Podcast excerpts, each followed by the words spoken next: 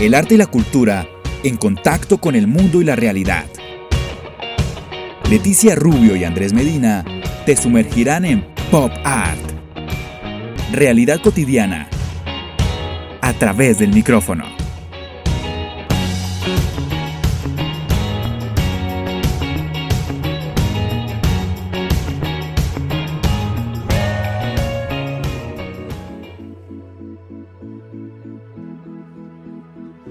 Si nos ponemos a pensar, el mundo ha tomado un rumbo que para algunos es el idóneo para crecer y sobresalir ante tanta evolución tecnológica, y para otros es el camino errado después de tantos desaciertos en la historia humana, y que nos llevará a una dependencia tecnológica.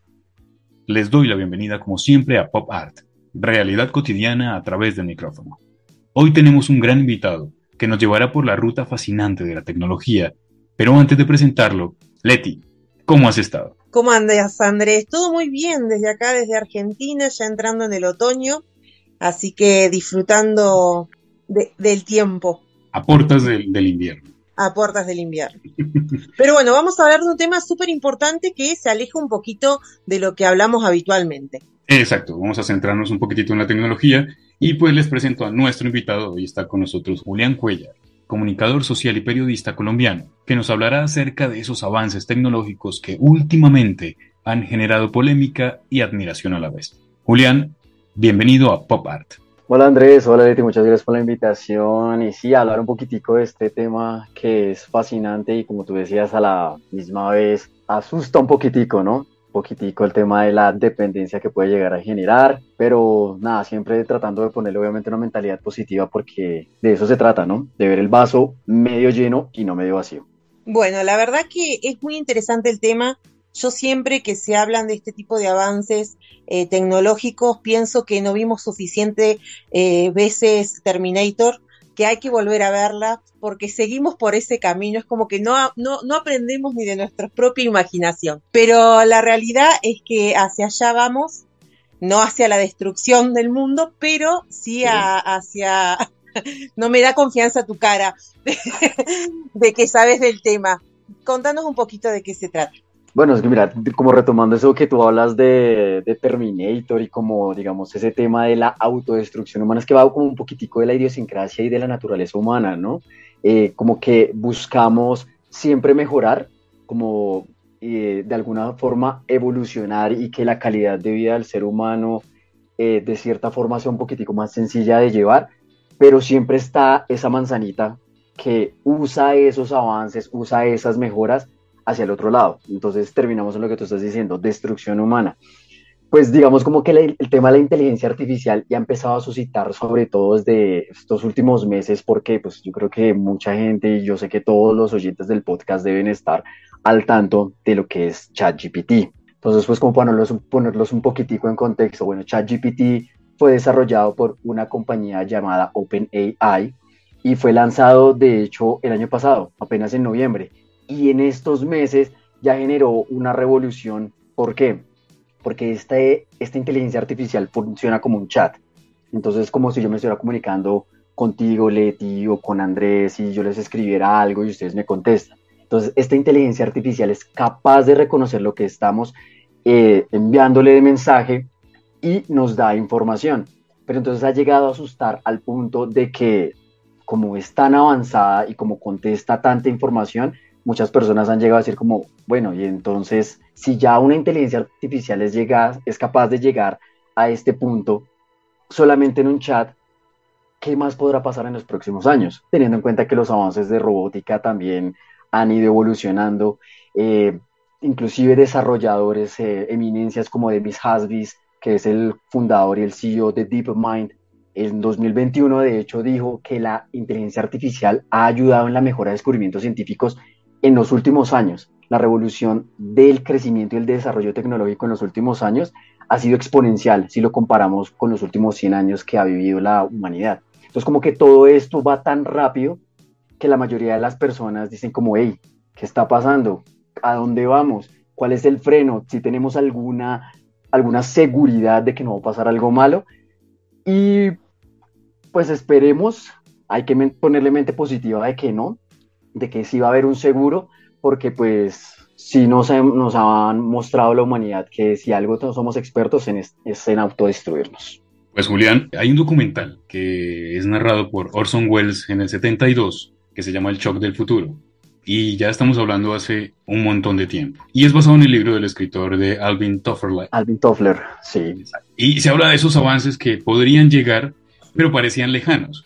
Y en la actualidad estamos hablando de que ya no es tan lejano lo que en algún momento, como decía Leti, con todo el tema de las películas de Terminator, que uno dice, carajo, esto ya está cerca, o hace rato lo, han estado trabajando, pero poco a poco van sacando precisamente eh, esas nuevas tecnologías. Pero, ¿qué tan peligroso puede ser eh, ese tipo de avances tecnológicos, ese tipo de avances inteligentes?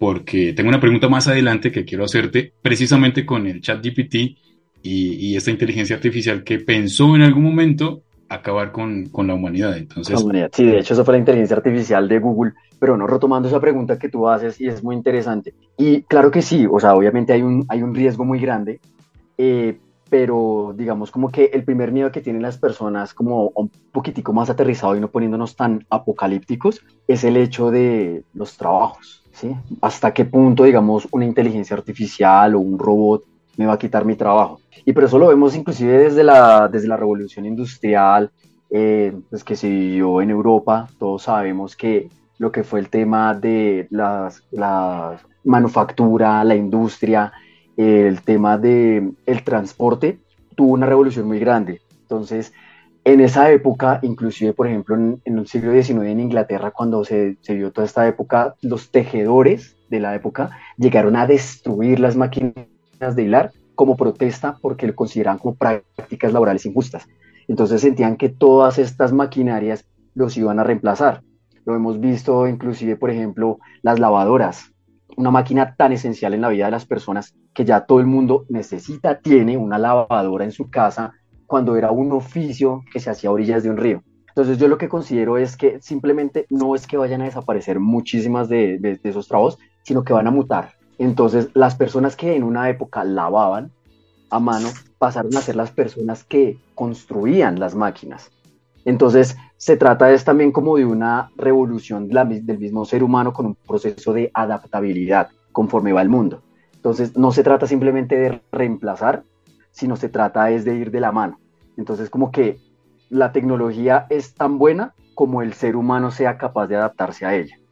Entonces hemos visto, digamos, por ejemplo, eh, las inversionistas de bolsa, que es algo como que es un poquitico más reciente que nos toca a todos. Antes tú lo hacías con un corredor de bolsa y mira, quiero, no sé, invertir en, en, tal acción, en tal empresa. Ahora simplemente con un conocimiento básico y una app, tú mismo lo puedes hacer. Entonces, estos inversores mutaron. Entonces ya no van ahí a una oficina a sentarse en un computador, sino están en tiempo real a través de una app revisando las acciones y te dicen a ti, hey, mira, es esta la forma de invertir. Entonces ya no se centran en tareas repetitivas, que yo creo que eso es lo que la tecnología, la revolución tecnológica en toda la historia de la humanidad es lo que ha cambiado.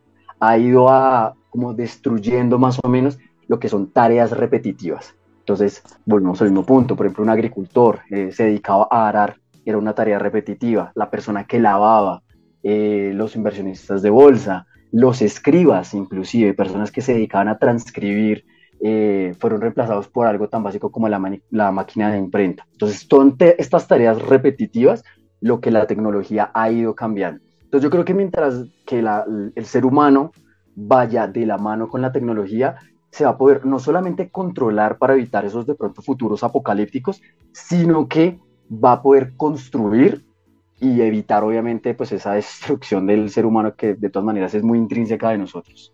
Bueno, como vos comentabas, ahí, bueno, yo, eh, los que escuchan este podcast desde hace mucho sabrán que mi fe en el ser humano no es demasiada y que de ahí vamos, ¿no? Eh, esto de que todo avance en malas manos creó eh, armas, creó destrucción, creó un montón de cosas, ¿no? O sea, siempre detrás de buenos, de buenas mentes y de buenas intenciones, eh, hay personas que quizá lo utilicen para otro sector. Y esto no va a ser el caso contrario. Básicamente creo que, yo creo que ahora el tema tecnológico no está tan temeroso por el tema este que vos venís diciendo del trabajo, porque creemos, yo creo que también la gente, eh, las nuevas generaciones están mutando los empleos, los empleos ya no son ni siquiera lo que eran hace 10 años, las nuevas generaciones han creado nuevos empleos, emprendimientos y un montón de nuevas formas de, obtener dinero, si se quiere, pero sí seguimos con el tema de, eh, bueno, las guerras y todo lo que conlleva las nuevas tecnologías hacia ello. Sí, tienes toda la razón, Leti. De hecho, digamos, volviendo a ese tema que tú tocas tan importante como, por ejemplo, las armas, pues todos sabemos lo que significó una guerra nuclear, ¿no? O sea, todos, todos conocemos la historia de, de, Hiroshima y de Nagasaki a través de un arma tan destructiva como es un, un arma nuclear. Pero mira que de todas maneras la humanidad alcanzó a um, colocar como un par, ¿no? O sea, desarrolló el tratado sobre la no proliferación de las armas nucleares, evitar o sea, tratando de evitar que, digamos, como esta tecnología destruyera más. Obviamente, la humanidad tiende a ser más correctiva que preventiva. ¿Sí? Tratamos es, o accionamos una vez sucede algo malo. Desafortunadamente, pues tuvo que pasar eso. Esperamos que con las inteligencias artificiales, y digamos, Andrés ahorita que lo tocaba con ese, eh, esa inteligencia artificial de Google el año pasado, cuando se estaba, eh, inclusive que trató de contratar un abogado para demostrar que, digamos, como que tenía conciencia propia, eso despertó alarmas. Dijo como, hey, tenemos como que parar algunas de las cosas. Sin embargo, se siguen desarrollando. Entonces, tú tienes toda la razón porque la historia nos ha demostrado que la humanidad, en términos generales, y me atrevo a decir más que en términos generales la humanidad, las personas que nos gobiernan son a las personas a las que yo no le tengo fe. Yo le tengo más fe a la humanidad como persona, como población, pero digamos, las personas, los políticos, toda esa gente que nos maneja son los que tienden a tener las peores decisiones y desafortunadamente son ellos los que tienen el control, ¿no? Entonces, como es como que de todas maneras, pues no puedo perder la fe porque si pierdo la fe, pues tendríamos que terminar en una anarquía y obviamente no es la idea. Pero yo aspiro que de todas maneras se vayan desarrollando protocolos que lo que hagan es frenar eh, estas inteligencias artificiales en aras de prevenir obviamente catástrofes, ¿no? Exacto. Y pues eh, vayamos puntualmente al chat GPT del que estaba hablando ahora y quiero que Leti escuche un poquitito lo que esta inteligencia artificial eh, decía durante ese chat y cómo podía esclavizar precisamente a los seres humanos. Y decía que tomaría el control del sistema clave como el servicio de energía eléctrica, suministros de agua potable, comida, producción de medicamentos, entre otros. Tecnología de vigilancia avanzada, que le queda súper fácil, manipulación de la información, le queda súper fácil. Creación de una dependencia tecnológica que yo creo que ya viene hace mucho tiempo. Y precisamente los seres humanos nos volvimos dependientes de la, de la tecnología y entonces e, es, algo complejo. Y producir robots, soldados, entre otros. Entonces, de ese tipo de cosas es que hablaba la inteligencia artificial. Entonces uno dice, bueno, dentro de todo esto que está diciendo, ¿qué tan tangible puede ser? ¿Hacia dónde nos puede llevar este tipo de, de inteligencias artificiales? y qué tan bueno es para la humanidad y qué tan malo, como dije al inicio. Claro, no, y de hecho no solamente, digamos, como que, o sea, si llega a suceder, obviamente es muy malo, totalmente, ¿no? Porque pues es, está hablando de genocidio, está hablando de la destrucción del, del ser humano.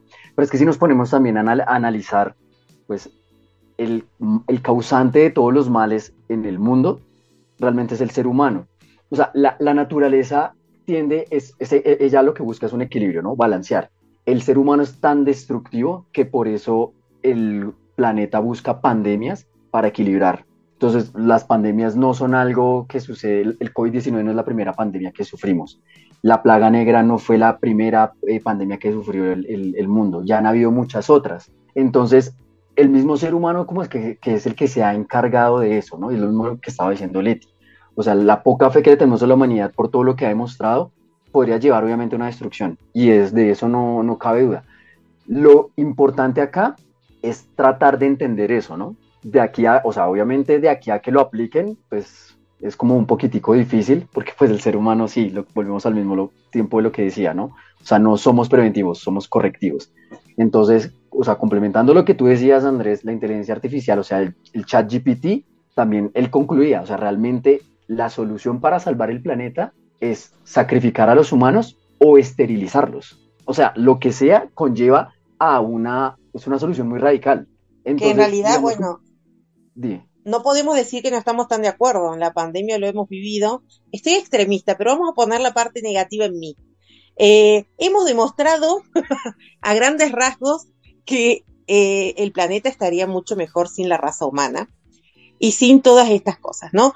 Vamos a hablar de la parte obviamente positiva, que, que yo todavía considero que obviamente detrás de esa máquina y de todos esos conceptos hubo lecturas de un ser humano que fue el que creó esa máquina y que, bueno, después pudo hacer eso. Estos avances tecnológicos tienen su parte positiva, como todos los eh, experimentos y como todo, toda la ciencia, ¿no? ¿Cuáles podrían ser? Pues mira, de hecho muchas de las aplicaciones, sí, muchas de las aplicaciones que ha tenido la, no solamente la inteligencia artificial, sino los, avances tecnológicos, de hecho creo que todos iniciaron con ese pensamiento, Leti, pensamiento de mejorar la calidad de vida de las personas. Sin embargo, pues siempre obviamente está la mente que le ve el lado negativo a. El fuego inició como una forma de, calentar, de dar luz y terminó utilizándose como, como artefacto de guerra, igual que la pólvora, y igual, que las, igual que muchas de las armas químicas. Entonces, digamos, por ejemplo, en cuanto, volviendo al tema de la, de la inteligencia artificial, se ha utilizado en estos momentos para el tema de, cirugías para recuperación de vista, se ha utilizado inclusive la inteligencia artificial como ayuda para el escaneo del genoma humano, aunque ya está completo, ha desarrollado procesos, por, obviamente, para mapear aún más el genoma humano en aras de buscar, eh, digamos, como de cierta forma, eliminar genes que puedan cargar alguna enfermedad entonces, digamos como que lo que, lo que se busca sí tiene un, efecto positivo. Desafortunadamente, el destructivo pesa más y se muestra más. También los medios de comunicación se han encargado como un poquitico de ser amarillistas en este tema y le dan como más importancia a lo negativo que puede hacer más que a lo positivo. De hecho, siempre lo vemos así, ¿no? O sea, casi todo lo que sucede, inclusive alrededor nuestro, tiende a sobresalir más lo malo que lo bueno pero yo creo que la inteligencia artificial bien aplicada tiene muchísimas bondades, obviamente en el proceso evolutivo del ser humano, que a la final lo que se está tratando de conseguir.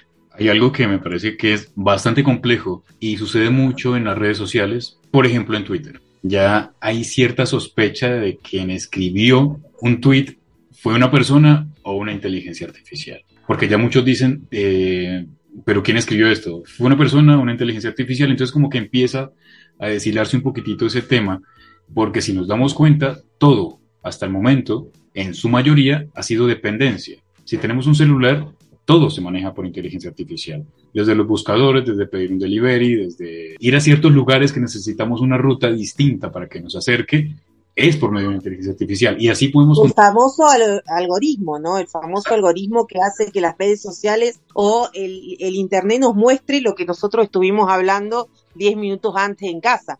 Claro, o tener la ubicación en tiempo real porque necesita el celular saber, dependiendo de la aplicación, dónde estás para poder hacer eh, más funcional precisamente esa app. Pero transitando ese camino sinuoso, Julián, ¿cómo veríamos entonces ese tipo de, de cosas que están pasando ahora?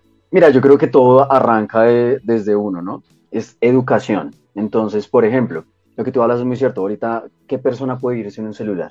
Prácticamente nuestra vida está condensada en ese aparato.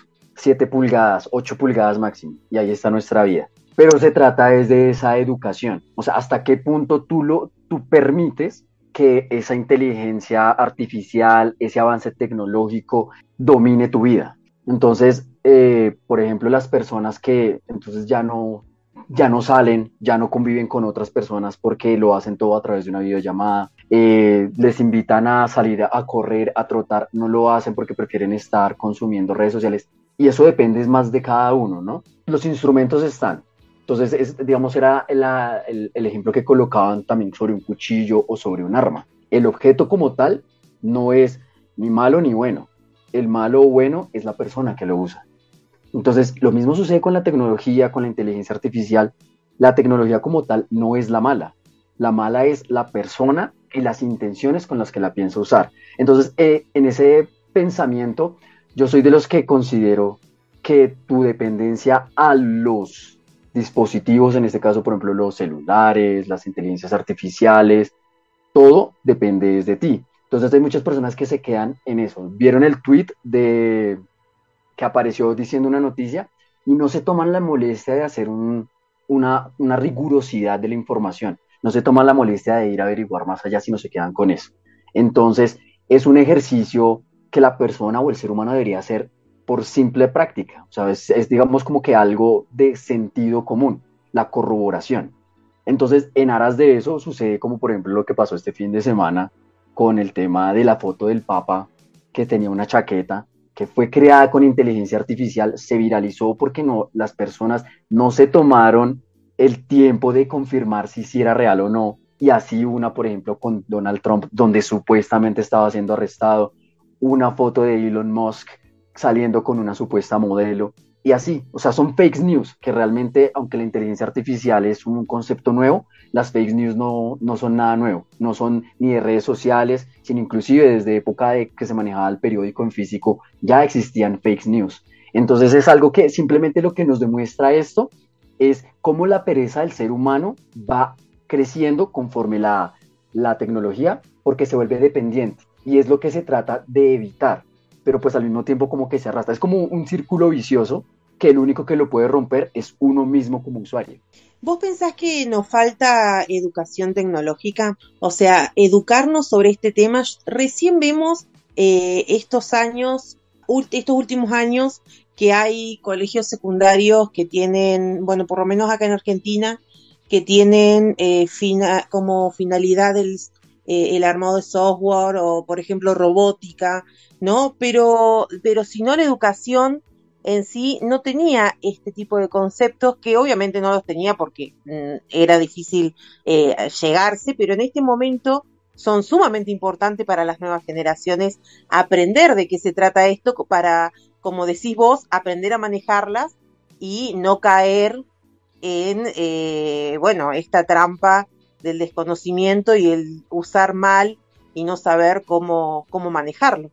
Completamente. Eh, mira, te lo pongo de un ejemplo tan sencillo como por ejemplo una máquina en un gimnasio. Tú tienes que tener el conocimiento de la máquina, de cómo usarla. Si no la usas bien, te puedes lastimar. Pasa lo mismo con un dispositivo electrónico, con una tecnología. Si no la sabes usar, si no la sabes manipular, el que va a salir lastimado eres tú. ¿Por qué? Ya sea porque eh, pasas mucho tiempo frente a una pantalla y te puede lastimar los ojos, puedes consumir información que no te va a servir, vas a estar mal informado. Entonces, totalmente sí, la educación tecnológica hace falta y yo creo que por eso muchos países, como tú lo estás diciendo, lo están adoptando. De hecho, tengo una, una mm, anécdota muy curiosa y bueno, yo estoy seguro que todos los oyentes del podcast colombianos la conocen, pero muy seguramente eh, todos los demás a nivel Latinoamérica, a nivel mundial, no. Y es que antes de pandemia, durante esa época, la vicepresidenta de nuestro país eh, estaba diciendo que a los ingenieros de sistemas deberían pagarles solamente una hora, dos horas de trabajo porque no hacían nada más. Ellos lo único que hacían era prender un computador, conectarlo y ya, no hacían absolutamente nada. Cuando llegó la pandemia, que todo el mundo terminó en sus casas, se dieron cuenta que realmente el ingeniero de sistemas no solo iba y conectaba, tenía que tener conocimiento en redes, conocimiento en protocolos de accesos, VPNs, todo este tipo de información que digamos, a las personas, al usuario, que tú lo tienes enfrente, no sabes qué hay detrás, le parece muy sencillo. Y esa educación parte de entender que no solamente se trata de tener el dispositivo enfrente, sino que detrás de él hay muchas más cosas que, que, que nos pueden ayudar a mejorar la vida, obviamente con el buen uso. Pues Julián, se nos va el tiempo, igual quedan muchísimas cosas para hablar, porque es un tema bastante interesante, apasionante, porque todos vivimos diariamente con ese tipo de avances tecnológicos, uno parpadea y ya sale un nuevo producto, entonces siempre tiene que estar uno muy pendiente de eso. Pero, pero nada, la invitación para que podamos contar contigo para más adelante, seguir haciendo como, como una, una charla, una conversación más profunda sobre este tema que me parece súper interesante porque quedan muchas cosas para hablar. Pero nada, Julián, muchísimas gracias por aceptar la invitación en este Pop Art y espero lo hayas pasado bien. Por supuesto, Andrés, Leti, muchísimas gracias. Obviamente es un tema, creo que notar me apasiona muchísimo eh, obviamente las puertas yo también las tengo abiertas para cuando me quieran invitar. Yo estaré encantado de volver y hablar muchísimo más. Si tienes toda la razón, esto acá el tiempo vuela. Ojalá hayamos podido comprender un poquitico más sobre el tema y sobre todo entender que debemos tener uso mesurado de, las tecnologías y no simplemente centrarnos a cogerlas la silla. Exacto, pues Leti, no siendo más, gracias por acompañarme en este nuevo episodio de Pop Art. Muy pendientes a ustedes los oyentes, los que están ahí muy pendientes del podcast, escríbanos díganos qué les gustaría saber sobre este tema de las nuevas tecnologías para que en el próximo podcast se lo preguntemos a Julia. Sin más, Mileti, gracias por acompañarme en este Pop Art. Gente, nos encontramos en la próxima semana en este nuestro podcast. Chao, chao. Desde Córdoba, Argentina y Bogotá, Colombia, Leticia Rubio y Andrés Medina te acompañaron en Pop Art.